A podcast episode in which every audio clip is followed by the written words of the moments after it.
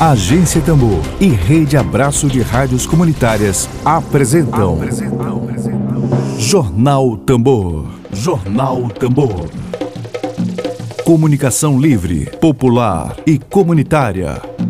Está no ar Jornal Tambor. Jornal Tambor. Bom dia, bom dia, bom dia, bom dia, bom dia, bom dia, bom dia para você, muito bom dia. Você está na agência Tambor, experiência inédita de comunicação popular, de comunicação a serviço do interesse público. Hoje é sexta-feira, dia 20 de novembro, data forte, a data da consciência negra. Esta é uma rádio negra, uma rádio que está aqui para dar voz a tanto muitos povos e comunidades tradicionais silenciados durante séculos de opressão. Então, iniciamos hoje uh, o Dia da Consciência Negra com textos aqui, frases e frases que foram organizadas pelo professor Jorge Leão. O falar não se restringe ao ato de emitir palavras, mas de poder existir, de Jamila Ribeiro. Ninguém nasce odiando outra pessoa pela cor de sua pele por sua origem ou ainda por sua religião. Para odiar, as pessoas precisam aprender e se podem aprender a odiar, eles podem ensinar a amar. Nelson Mandela. Mais outras frases aqui importantes. Eu tenho um sonho que meus quatro filhos um dia viverão em uma nação onde não serão julgados pela cor de sua pele, mas pelo conteúdo de seu caráter. Martin Luther King. E aí a gente começa hoje esse momento especial uh, da consciência negra, do 20 de novembro, dia da consciência negra, é, com Altemar Moraes, nosso companheiro Altemar Moraes, que nos manda aqui uma trilha muito especial aqui, para que a gente comece. Muito axé, muita luz, nesse dia da consciência negra. Todo dia é dia de negro, oh, oh, oh, não tem hora pra conscientizar. Vai a luta e levanta cedinho, oh, oh, oh, se levanta e vai trabalhar. Todo dia é dia de negro,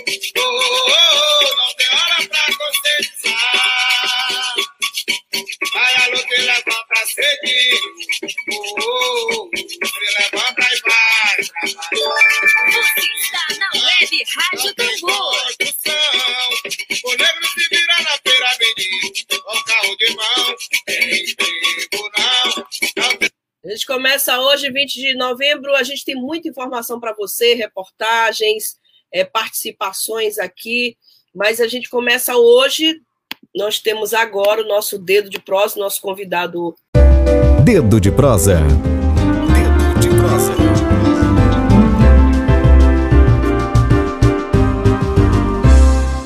Bom, com muita alegria, com muita satisfação, a gente recebe hoje, dia 20 de novembro, Dia da Consciência Negra, o historiador. Ele é colaborador de sites como Alma Preta, Smoke Burris e militante do coletivo negro Minervino de Oliveira, o Henrique Oliveira Henrique, seja muito bem-vindo. Você sabe que essa casa aqui é a sua, você está na agência Tambor. Bom dia para você. Bom dia também. Queria agradecer o convite da Tambor para estar aqui hoje com vocês nesse bate-papo. É um dia importante, um dia simbólico, um dia de luta, de reflexão. E a gente vai falar sobre isso ao longo do, do, do, do dia e também um dia que hoje está marcado negativamente, né? do que ocorreu em Porto Alegre, então. É verdade. Véspera é, do Dia da Consciência Negra, um episódio lamentável, né? Ocorrido. Mas vamos conversar agora com o Henrique sobre a perspectiva histórica desse Dia da Consciência Negra, claro, e a necessidade de políticas antirraciais para o Brasil. Primeiro, Henrique, queria te compartilhar contigo uma frase para que a gente comece esse bom debate é, uhum. do livro do, do, colega jornalista Laurentino Gomes, que é um jornalista, praticamente um historiador pelas obras que ele vem se dedicando a, a uhum. trazer. Laurentino escreveu um livro bem denso no ano passado, chamado Escravidão, é prime, o primeiro volume de uma trilogia, e ele dizia exatamente, eu estou até com o livro aqui do lado, é, ele dizia exatamente isso, que nenhum assunto é tão importante e definidor da nossa identidade nacional quanto a escravidão, quanto falar de escravidão, quanto falar que pessoas negras não são descendentes de escravos, são de descendentes de pessoas que foram escravizadas. Entender a escravidão numa perspectiva histórica e definidora da nossa identidade é, nacional. Falo de Brasil, uhum. o último país a abolir a escravidão das Américas, e eu começo esse debate contigo falando o que a escravidão, quais as principais sequelas deixadas pela escravidão que hoje definem a identidade nacional, na tua opinião, tanto do ponto de vista eh, da dívida social deixada pela escravidão, quanto do ponto de vista também do, das, das belezas que esse país tem, das riquezas culturais que esse país tem, graças à a, a, a, predominância de pretos aqui. Eu creio que o primeiro, a primeira sequela é a desigualdade social brasileira, né, que ela é enorme ela é brutal, ela tem um grande marcador, é, um marcador socio-racial. Se a gente olha a pirâmide é, brasileira sobre economia, a gente vai ver que os brancos estão no topo da, dessa pirâmide, que são as pessoas que se aproximam da riqueza no país desde 1530 até agora. Então, é, a, a, a escravidão forjou essa desigualdade garantiu à população branca o controle das propriedades privadas da, da terra, por exemplo, durante três séculos. A divisão de terras feita pela coroa portuguesa beneficiou a, esse, essa elite branca né, brasileira. É, então, economicamente, forjou uma desigualdade socio-racial e do ponto de vista mais individual, daquilo que a gente percebe na ação cotidiana, é essa relação de desumanização das pessoas negras. Então, as pessoas negras são vistas ainda no marcador da escravidão, no sentido de que são pessoas ainda fora do padrão da humanidade. Então, o padrão da humanidade, o padrão de quem tem direito, o padrão de quem tem, pode ir e vir, ainda é um marcador socio-racial, escravista, que relaciona pessoas negras a uma condição ainda próxima do, do escravo as pessoas brancas próximas da marcação senhorial. Eu costumo dizer assim, que não entende o que é ser branco, o que é ser negro no Brasil, sem entender a escravidão. Sem entender como a identidade branca está vinculada a essa identidade social de classe de escravocrata. As pessoas que tinham direito, as pessoas que poderiam entrar e sair em qualquer lugar sem ser questionado, sem ser, é, sem ter barreiras sociais múltiplas que existem para ter benefício, para conseguir trabalho, para conseguir é, posição social em vários lugares. Então, eu não consigo entender branquitude sem escravidão no Brasil.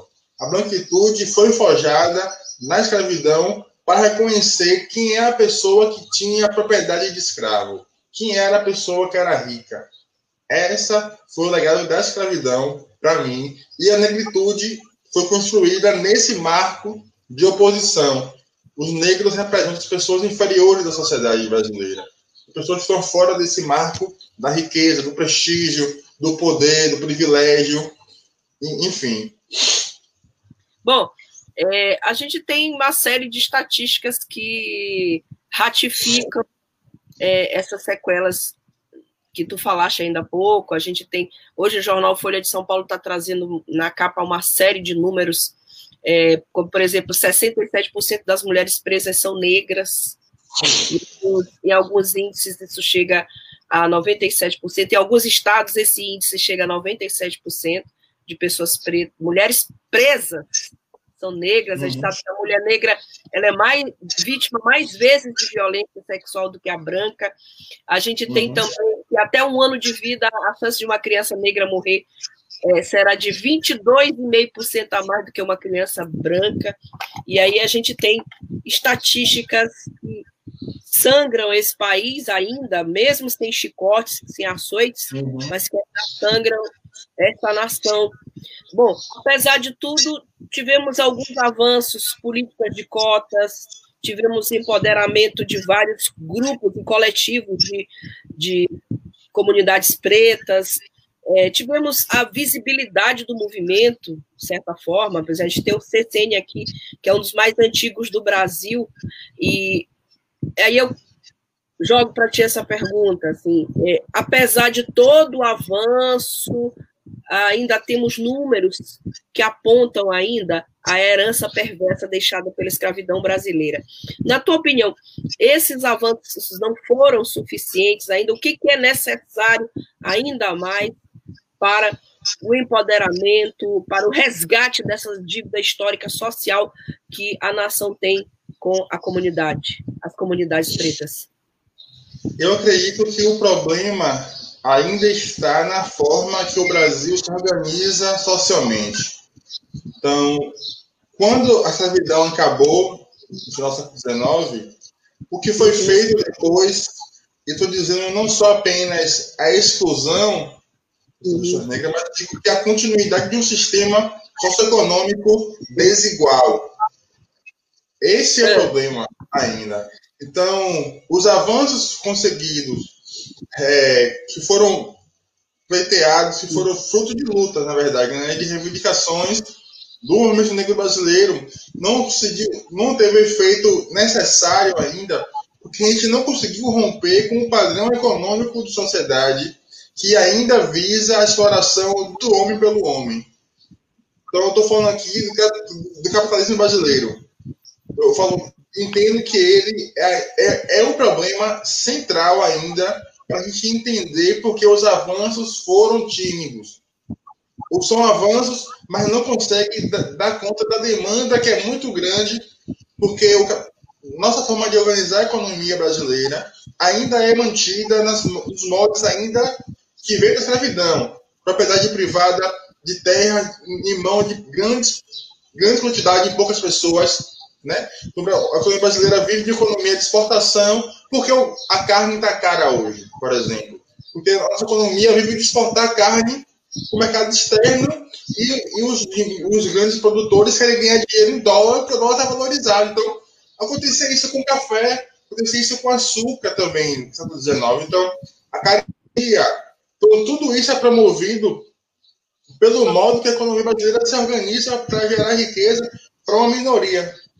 Então, toda essa que a gente conseguiu conquistar de cotas, de inserção social na mídia hoje, né, de questionar o próprio padrão da, da, do, do, jornalismo brasileiro, que é muito branco ainda.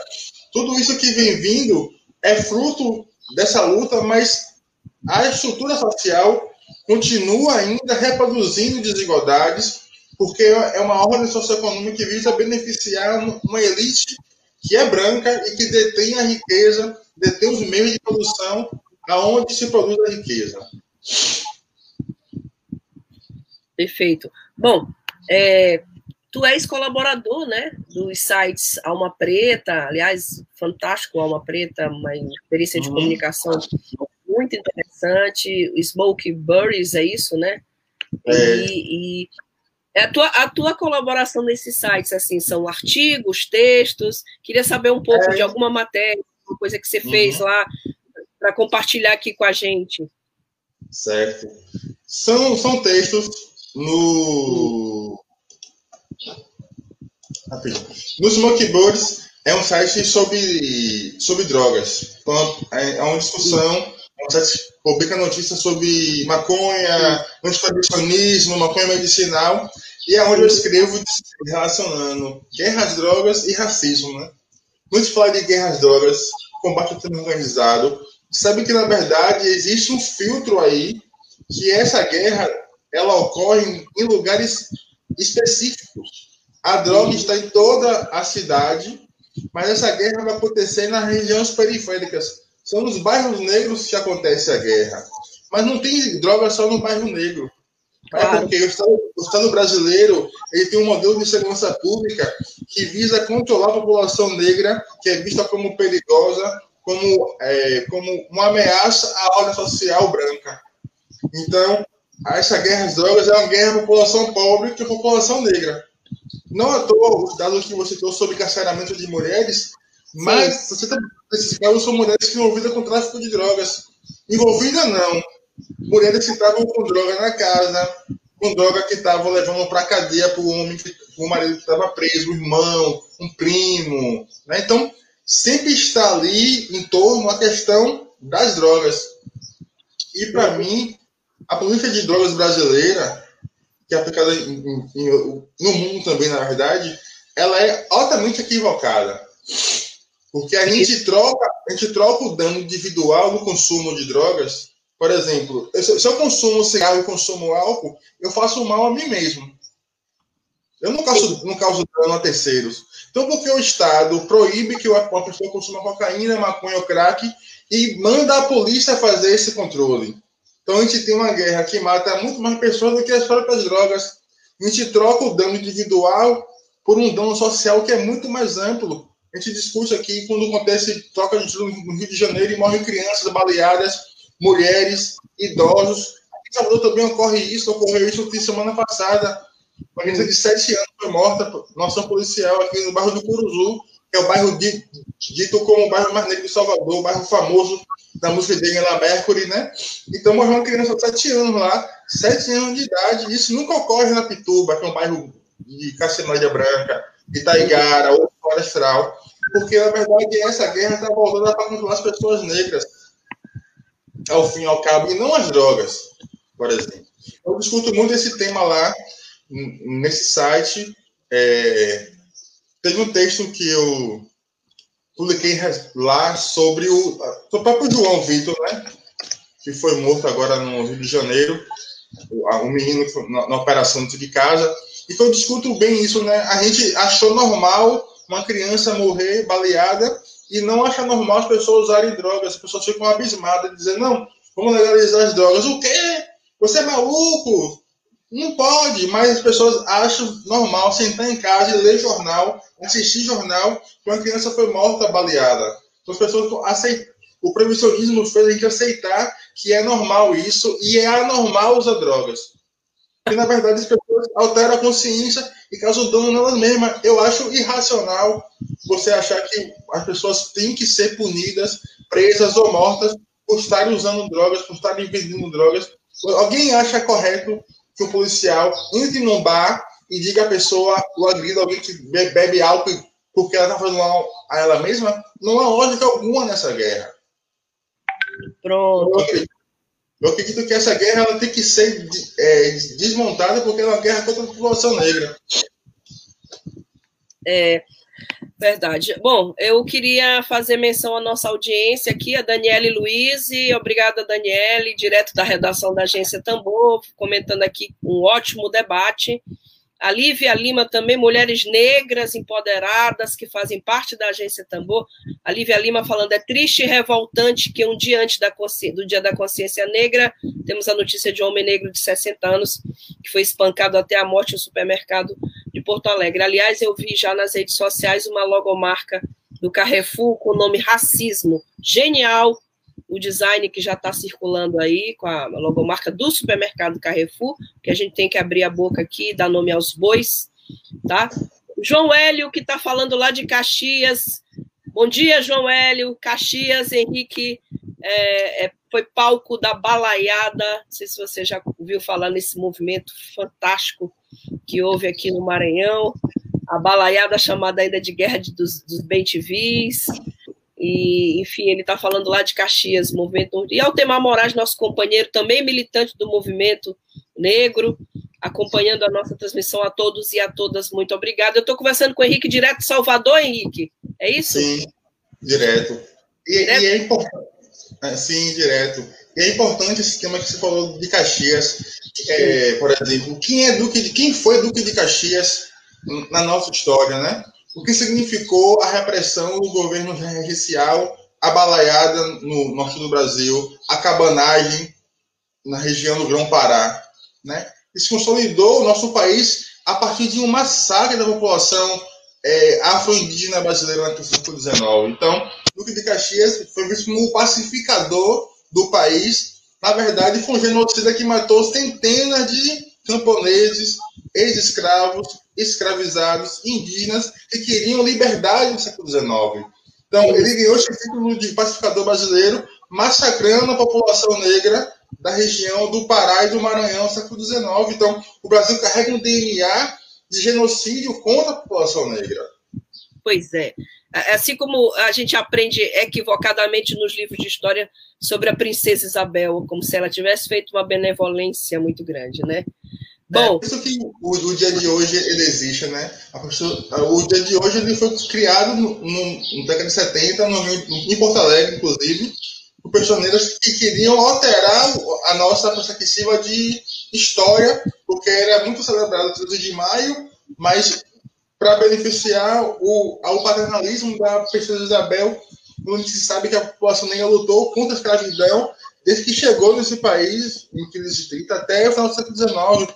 A historiografia mostra, tem matérias da BBC que mostram como a população negra conseguiu comprar alforrias ao longo do século XIX, pagava para ser livre ao seu senhor, fugia do, do cativeiro, matava o feitor. Então, o que a Isabel fez, na verdade, foi apenas consagrar algo que já estava no seu fim Pois é. É impossível controlar a população negra brasileira no 19. A escravidão ia acabar mais cedo ou mais tarde, porque eles queriam, na verdade, impedir um, um fim de uma escravidão, como foi no Haiti, que foi com revolta, que foi com confronto racial. Essa é a grande tônica brasileira, né? É impedir que as pessoas negras se mobilizem contra a opressão. Então, a canetada vai pedir uma revolta popular negra contra a escravidão. Exatamente. Bom, a Daniele Luiz comenta aqui: mais um homem negro assassinado por segurança de supermercado. Isso foi naturalizado, tem sido, lamentavelmente, Daniele, naturalizado pela sociedade. Não é a primeira vez que acontece esse crime brutal relacionado ao Carrefour. A necropolítica, né? Está aí. É, e a Daniele comenta sobre esse caso. Obrigada, Daniele, pela sua participação. Henrique, é, Henrique Oliveira, é, nosso tema é a perspectiva histórica e a necessidade de políticas antirracistas para o Brasil. Na tua uhum. opinião, na tua opinião, é, quais as políticas antirracistas que a gente ainda precisa ter para que não aconteçam casos como este, para que esses números não reflitam tanto uhum. a, a, a, as sequelas da escravidão brasileira? É, eu acredito que o antirracismo está é, para além daquela questão de cotas de polícia pública. Preciso discutir de, é, democratização da economia brasileira, como eu falei no começo, né? Então a gente não vai superar os números negativos que estão relacionados também à pobreza se ficarmos mantendo o modelo atual de economia. Então, para mim, a minha opinião é que o nosso modelo atual de econômico está esgotado e não consegue mais responder a nenhum tipo de demanda, seja nossa, seja da, da população branca que também está excluída no mercado de trabalho, por exemplo, vive desemprego. Então, o antirracismo precisa defender políticas públicas para saúde, educação, na agricultura e na área da economia. Precisa dialogar, porque a gente acha que está tá, tá tudo separado, né? Economia de um lado, cultura do outro, educação do outro, saúde do outro lado mas a gente vai ver um grande, inclusive eu sou parte dessa, dessa estatística de pessoas negras que têm um superior, estou desempregada hoje. Então, o que a economia pode fazer para a educação brasileira, né? Essa é uma, uma discussão. Ah, a educação salva, salva de fato. Mas se a economia brasileira não tiver possibilidade de absorção dessa pessoa bem informada, preparada, não vai ter muito o que fazer com o diploma guardado. Então, o, o para mim, o grande tema hoje do, do Brasil de antirracismo é saúde pública, educação pública, acesso à cultura, né? a difusão da cultura negra, porque eles têm uma cultura muito ampla, muito vasta, de norte a sul do país, que não é apenas aquilo que a gente conhece, né? tem muito mais coisas que não são, conseguem ser é, impulsionadas, e para mim, economia. São, são temas fundamentais que estão ligados ali, que podem sim, ao longo do tempo, trazer resposta muito mais positiva do que políticas públicas focais como cotas, eu defendo, mas claro. ela, ela, ela sozinha não vai dar conta da demanda que é muito maior do que 50% das pessoas nas universidades e 30% em concurso. É muito maior do que isso. É muito maior. Sem dúvida. Bom, João Hélio comenta aqui: é, Princesa Isabel assinou a Lei Áurea, mas não distribuiu a terra aos nossos irmãos, e um bocado de outras coisas também, né? É, o Altemar Moraes comenta: nossas vidas seguem na luta pela liberdade. Obrigado, Altemar, pela participação. Henrique, eu sei que você tem um compromisso, eu sei que você deve ter uma agenda cheia no dia como hoje, né? Eu tenho um pouquinho mais de tempo ainda hoje, uns 20 minutos, eu acho. Eu se quiser. A gente tem mais uns cinco minutinhos aqui com o Henrique, que a gente tem o Emílio Azevedo. Aliás, eu queria te convidar para ouvir essa, essa. Fica aí, eu queria te pedir, inclusive, para comentar também. A gente tá, a gente é, nós somos estados irmãos do ponto de vista da negritude, Bahia e Maranhão, né? Nós temos, uhum. set, nós temos 74% da população maranhense negra, né? Nós, a Bahia tem mais, é isso? A Bahia tem, tem mais. Tem 80%. mais. 80% da população, mas somos estados irmãos do ponto de vista da negritude. Eu tenho, eu vou convidar o Henrique então para ele ouvir agora é, o Emílio Azevedo. Nós temos aqui um, nós vamos direto para o terreiro do Egito, Henrique. Terreiro do Egito, na comunidade de Cajueiro, aqui na zona rural de São Luís, é o mais antigo, é reconhecido como patrimônio cultural e imaterial aqui da capital do Maranhão. Então a gente vai ouvir agora o jornalista Emília Azevedo, que vai conversar com a Jo Brandão, né? A Jo é, militante do movimento negro. Deixa eu pegar aqui a reportagem, chamar, chamar o Emílio direto lá do. Vamos lá. E aí eu vou pedir, inclusive, para o Henrique comentar, nos ajudar aqui conosco, historiador, colaborador do site Alma Negra. Vamos ouvir. Emília Azevedo, bom dia para você que está direto no terreiro do Egito. Bom, bom, dia, ouvintes da Rádio Tambor. Aqui é Emílio Azevedo, jornalista, repórter da rádio. É, estou aqui com a Ielorixá Jô Brandão. Hoje é dia da consciência negra e nós temos um ato aqui de reconhecimento do terreiro do Egito. Que Eu quero saber da Jô é, qual a importância desse ato aqui, não só para o terreiro do Egito, mas para todos os outros terreiros e para o povo do Axé de uma maneira geral. É, bom dia. O terreiro do Egito, na verdade, ele é um território sagrado para todo o povo de Axé do Maranhão e do Brasil, porque todo o povo de Axé se constitui uma família.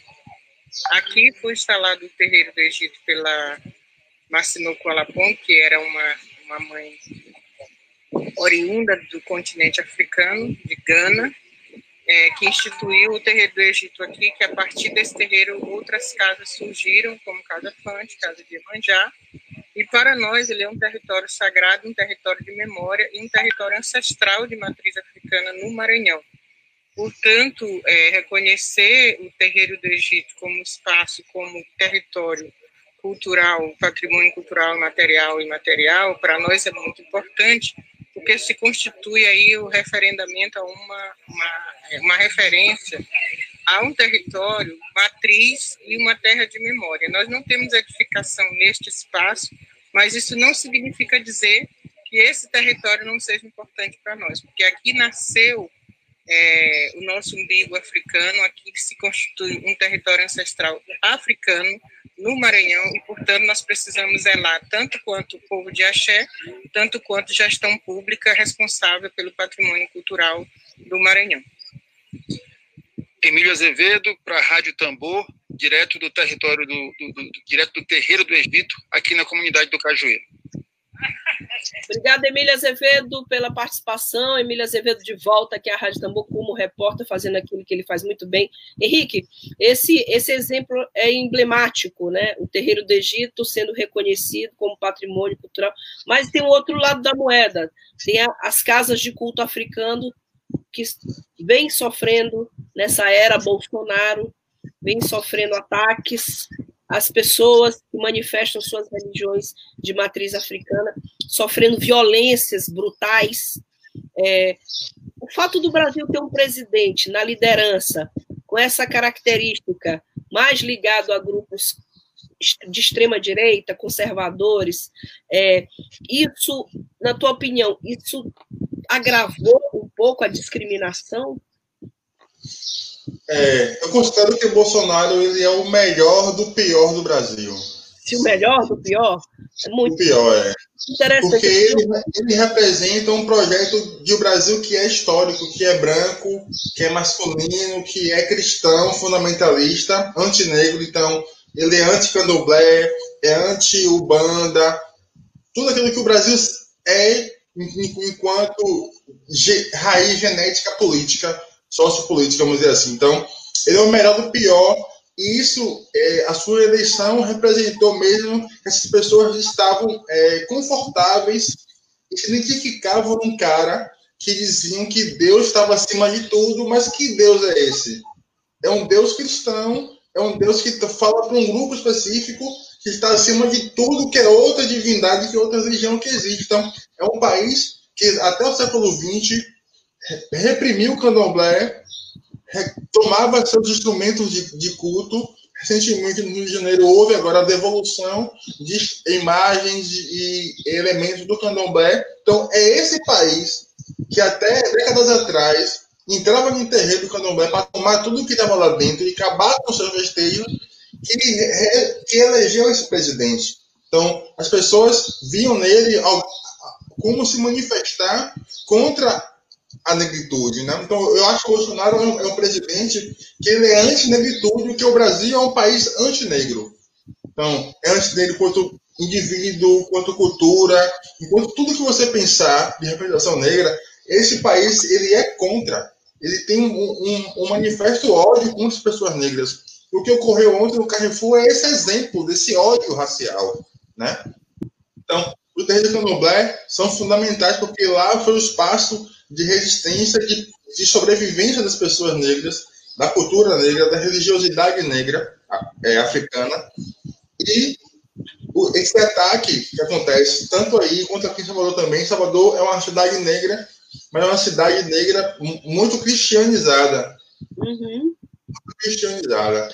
Então, aqui a gente tem uma mãe de santo, não lembro o nome dela, que ela infartou após o jornal da Igreja Universal colocá-la como bruxa, como feiticeira. Ela passou mal, depois veio a falecer. Inclusive, a data aqui em Salvador, na Bahia, eu acho Salvador, por doença religiosa, é em referência à morte dela, inclusive. Então, é essa cultura branca que se manifesta contra as pessoas negras e as, e as, e as suas representações múltiplas contra o rap, contra o funk, contra o reggae, que, que Maranhão também gosta, que também é igual, esse gosto. Então a gente tem esses meandros de criminalização da, cultura negra de forma muito ampla. Então as pessoas se sentiram é, confortáveis em alguém que manifestamente é racista, né? que rompe com qualquer tipo de pacto que existia sobre democracia racial, sobre esconder, sobre ser velado. Não, ele não, ele não revela nada. Ele é altamente, anti,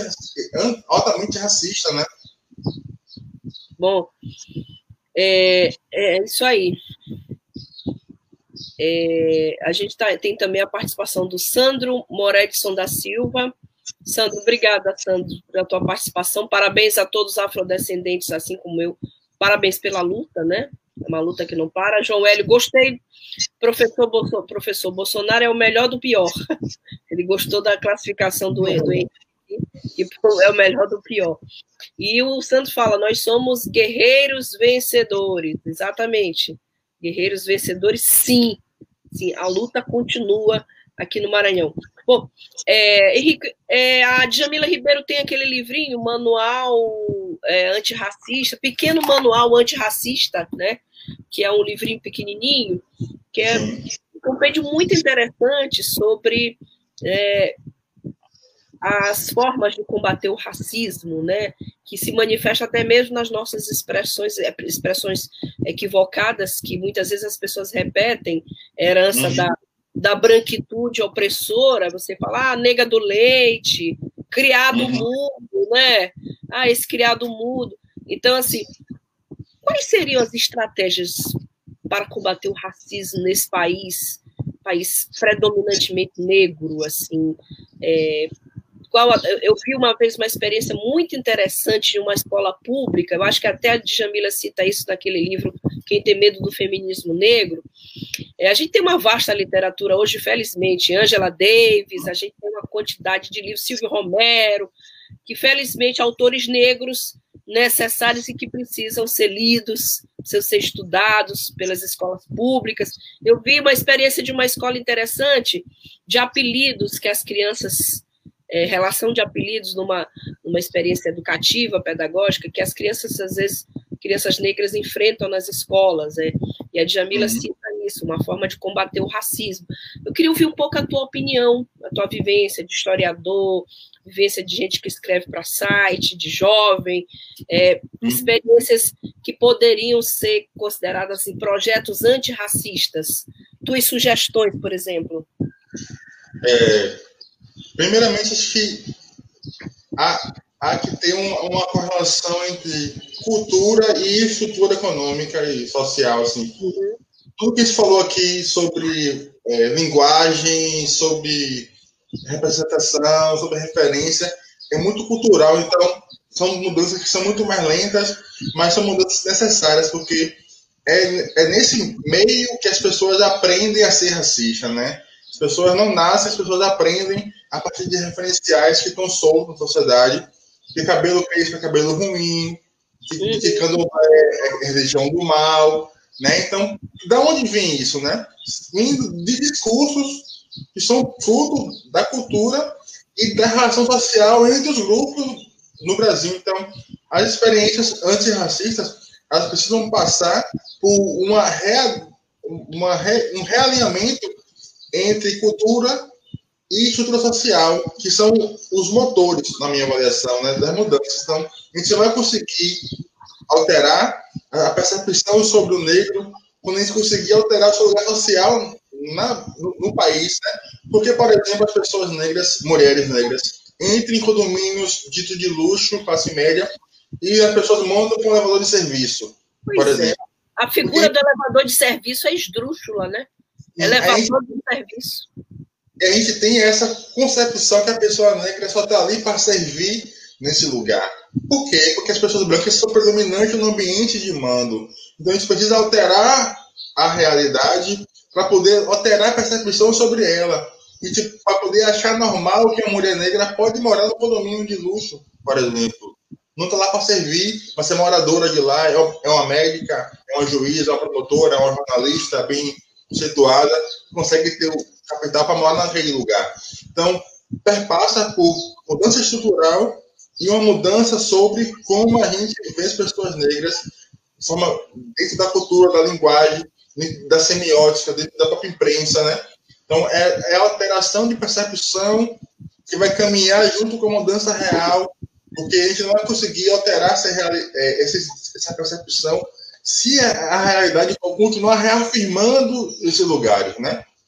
Então, é, é, é, muito vinculado, é muito vinculado. A gente fala sobre isso, mas a realidade é o quê? Mulheres negras ainda são predominantes no trabalho doméstico no Brasil, né? E tem um caráter muito ainda senhorial, escravista, do, da pessoa que quer, quer ter ócio dentro de casa e quer ter alguém para limpar sua privada, para fazer comida, para varrer a casa, né? E, e, gerou aquele caso do Nino Miguel em Recife, que caiu do, do, do nono andar. Miguel com esse privilégio, com esse, com esse ócio, as pessoas brancas de classe média alta, elas acham que ter empregada é status social. Então é preciso romper com essas amarras que tanto é social quanto é cultural e simbólico. O nível, o nível da, do, do racismo, a herança escravocrata é tão grande, por exemplo, você tem ideia, eu comentei essa semana que aqui no Maranhão, aqui na capital do Maranhão, tem um beco chamado Beco da Bosta. Por que, que é Beco da Bosta? Porque os escravos desciam carregando, não havia sistema de esgotamento sanitário na época, os escravos desciam carregando as tinas com as fezes dos, dos brancos, dos senhores, e desciam aquele beco para descarregar lá na maré, e aí virou o beco da bosta. Quer dizer, é um monumento a, ao racismo, à escravidão, É, esses nomes deviam todos ser abolidos para mim de logradouros públicos, sabe? Tá? Nós temos aqui o João Hélio comentando aqui, Salvador, com uma população negra, não sei por que gosta de ser governada por branco. Aí ele fala de ACM Neto e Companhia Limitada. Ei, Henrique, mas tem algumas exceções aqui. Vamos falar da política aí de Salvador. Assim, ó. Quando Oi. Salvador não foi governada por pessoas brancas, quando não foi, né, Salvador é uma cidade altamente negra, mas nas instituições de poder, privada e pública, os brancos parece ser a maioria das pessoas. Ministério Público, Defensoria Pública, grandes empresas, rede de lojas. Então, a gente percebe que o poder ainda está concentrado nas pessoas. Então, essa maquinaria, que é histórica, beneficia esse grupo que, que passa como eficiente, passa como é, capaz, passa como experiente, porque quem vai garantir a essas pessoas essa notoriedade é o lugar que elas estão. Então, as pessoas veem pessoas, veem candidatos brancos como capazes de serem gestores da cidade, né? E o, ACM, ele é fruto do colonialismo do, do, avô dele, que é muito recente na história de Salvador, da Bahia, né? Então, a Bahia meio que fica entre o PT, desde 2006, que governa o Estado, ou o carlismo. Não, não tem muita opção ainda. As pessoas têm esse imaginário construído sobre, sobre Salvador, sobre quem pode gerir a cidade. Então, é, tem sempre mudado por um, por um, grupo de brancos e outros, porque as pessoas, infelizmente, não têm poder da decisão real sobre a sua própria vida. Né? Então, Salvador é uma cidade que tem uma população negra que vive, 40% dela no trabalho informal, é, camelô, vendedor de rua. Então, é uma cidade altamente desigual e que as pessoas estão subrepresentadas porque elas são sub-cidadãs, vamos dizer assim, né? Então, acaba que as pessoas brancas saem na frente porque elas têm, de fato, uma preeminência histórica na cidade, né? Isso é desde Tomé de Souza, por exemplo. Sem dúvida. A Daniela Luiz comenta que São Luís, que é uma cidade altamente negra, é, também, né, Dani, também tem cargos de poder que são altamente brancos, né? A gente a história se repete no Brasil. Bom, Henrique, a gente chegou nos minutinhos finais, a gente queria te pedir, claro, a tua mensagem final nesse Dia da Consciência Negra, você que fala aí de Salvador para nós, gentilmente atendeu ao nosso convite aqui da Agência Tambor do Maranhão. Estamos rufando o mesmo tambor juntos nesse Dia da Consciência Negra. Eu te pedir a tua mensagem final, tuas considerações finais aos nossos ouvintes. Certo, eu queria agradecer pelo convite mais uma vez, Tambor. Importante ter cada vez mais mídias nordestinas, mídias que, com viés é, antirracista, mídias negras, que não vão, não vão se render ao discurso fácil da imparcialidade editorial, né, da impessoalidade enquanto produtor de, de notícia. Então é importante ter uma mídia que realmente se posicione, porque sabe que quem não está posicionado realmente está, né, sabe que as grandes mídias brancas têm lado, né, tem escolhas políticas claras sobre o resto da sociedade, então é preciso ter mídias que façam, a, que remem na, na, contra a maré. Então, a Agência Tambor, Alma Preta, o Negre, o Guilherme 10, ou Notícia Preta são mídias importantes para o país, para a democracia, inclusive, né? Uma democracia sem a gente, sem mídia negra, sem as pessoas negras. Então, acredito que o, o, dia de hoje, a Agência Tambor é parte desse fruto, né? Dessa luta pela, pela consciência negra, pelo antirracismo. É, infelizmente, o Carrefour lembrou para a gente que ser negro hoje não é assim tão bom, né? Infelizmente, no dia de hoje, né? Eu lembrar para a gente que ser negro ainda é uma desgraça nesse país, mas é, fica aqui o desejo de ver, por exemplo, vereadores negros que foram eleitos agora no, no sul do Brasil, aqui em Salvador também foi eleita a bancada de mulheres negras, inclusive mulheres, mulheres de candomblé, uma bancada de candomblé junta na mesma chapa, no Maranhão, em Recife, então existe, existe caminho existe esperança, nada está perdido, né? É, só a luta vai mudar a nossa vida. É, seja na eleição, seja depois da eleição, todos os dias nós temos que ser antirracista, né? Que ter consciência negra para além do dia do, do, do 20 de novembro ou do mês de novembro, na verdade. E, e que a, a gente não, não vai ficar mais refém daquilo que querem nos impor, né? O 13 de maio é o dia que eles querem impor para a gente. Nós vamos contrapor com 20 de novembro, né? Resgatar Zumbi, Dandara, Luiz Gama, Patrocínio, entre outros antirracistas, Zé Gonzalez, Abedi Nascimento, Clóvis Moura, que são figuras que forjaram a nossa identidade e nos trouxe até aqui, na verdade. Lembro, lembro Cosme aqui no Maranhão. Lembro Cosme, sim, que foi vítima do massacre de, Caxias. Bem lembrado, Maria, né? Maria Firmina dos Reis, que é maranhense também. Uhum. A primeira escritora negra deste país, abolicionista. Bom, Henrique, um prazer enorme, um axé muito grande para ti no dia de hoje. Obrigada pela presença. Obrigado a todos nós. Tudo de bom para você. A gente vai encerrar aqui é, com as dicas da Lívia Lima, de Agenda Cultural, desejando para você uma sexta-feira, um bom fim de semana, né? A Lívia Lima, toda sexta-feira, traz aí a dica jovem, é, mulher negra, empoderada, nossa querida Lívia, a gente dá só as dicas para você antes de se despedir e desejar um ótimo fim de semana e um bom dia da consciência negra a todos nós. Bom dia, Lívia! Bom dia, Livinha! Bom dia, Flávia e ouvintes da Rádio Web Tambor. Se liga nas dicas culturais da semana.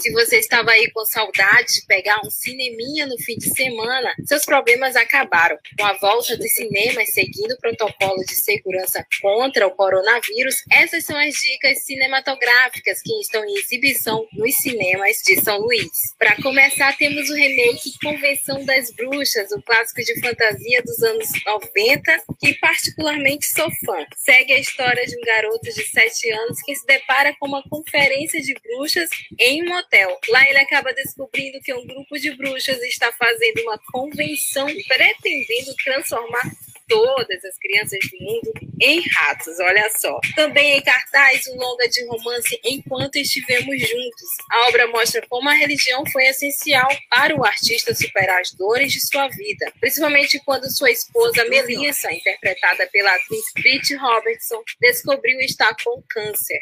Também em exibição Ação e Suspense, com Destruição Final, o último refúgio, que conta a história de uma família que luta para sobreviver enquanto um enorme cometa segue em direção à Terra. Vale a pena você dar uma conferida.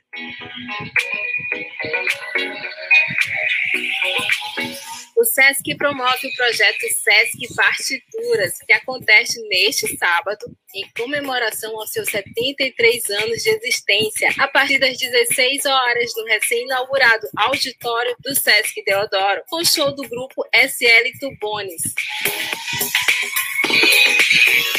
No sábado vai rolar muito samba com a carioca Cassiana Pérola Negra, na Casa Terra São Luís, a partir das 18 horas. E no domingo, dia 22, muita música, no especial Jovelina Pérola Negra, no Casarão Colonial, no centro de São Luís, a partir das 15 horas.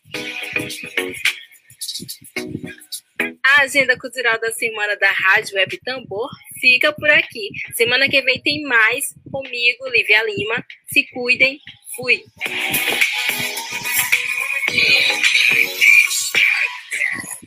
Obrigada, querida Lívia Lima. Um beijo para vocês, para todos. Um bom fim de semana. Um abraço a todos e a todas. José Gomes Gojoba, querido, uma honra ter sua audiência aqui. Obrigada, porque meu fim de semana vai ser bom. Amanhã é meu aniversário. Obrigada, gente. Bom fim de semana e boa sexta-feira. Lembrem-se, vidas negras importam. Lembrem-se, mídias negras também importam. Obrigada.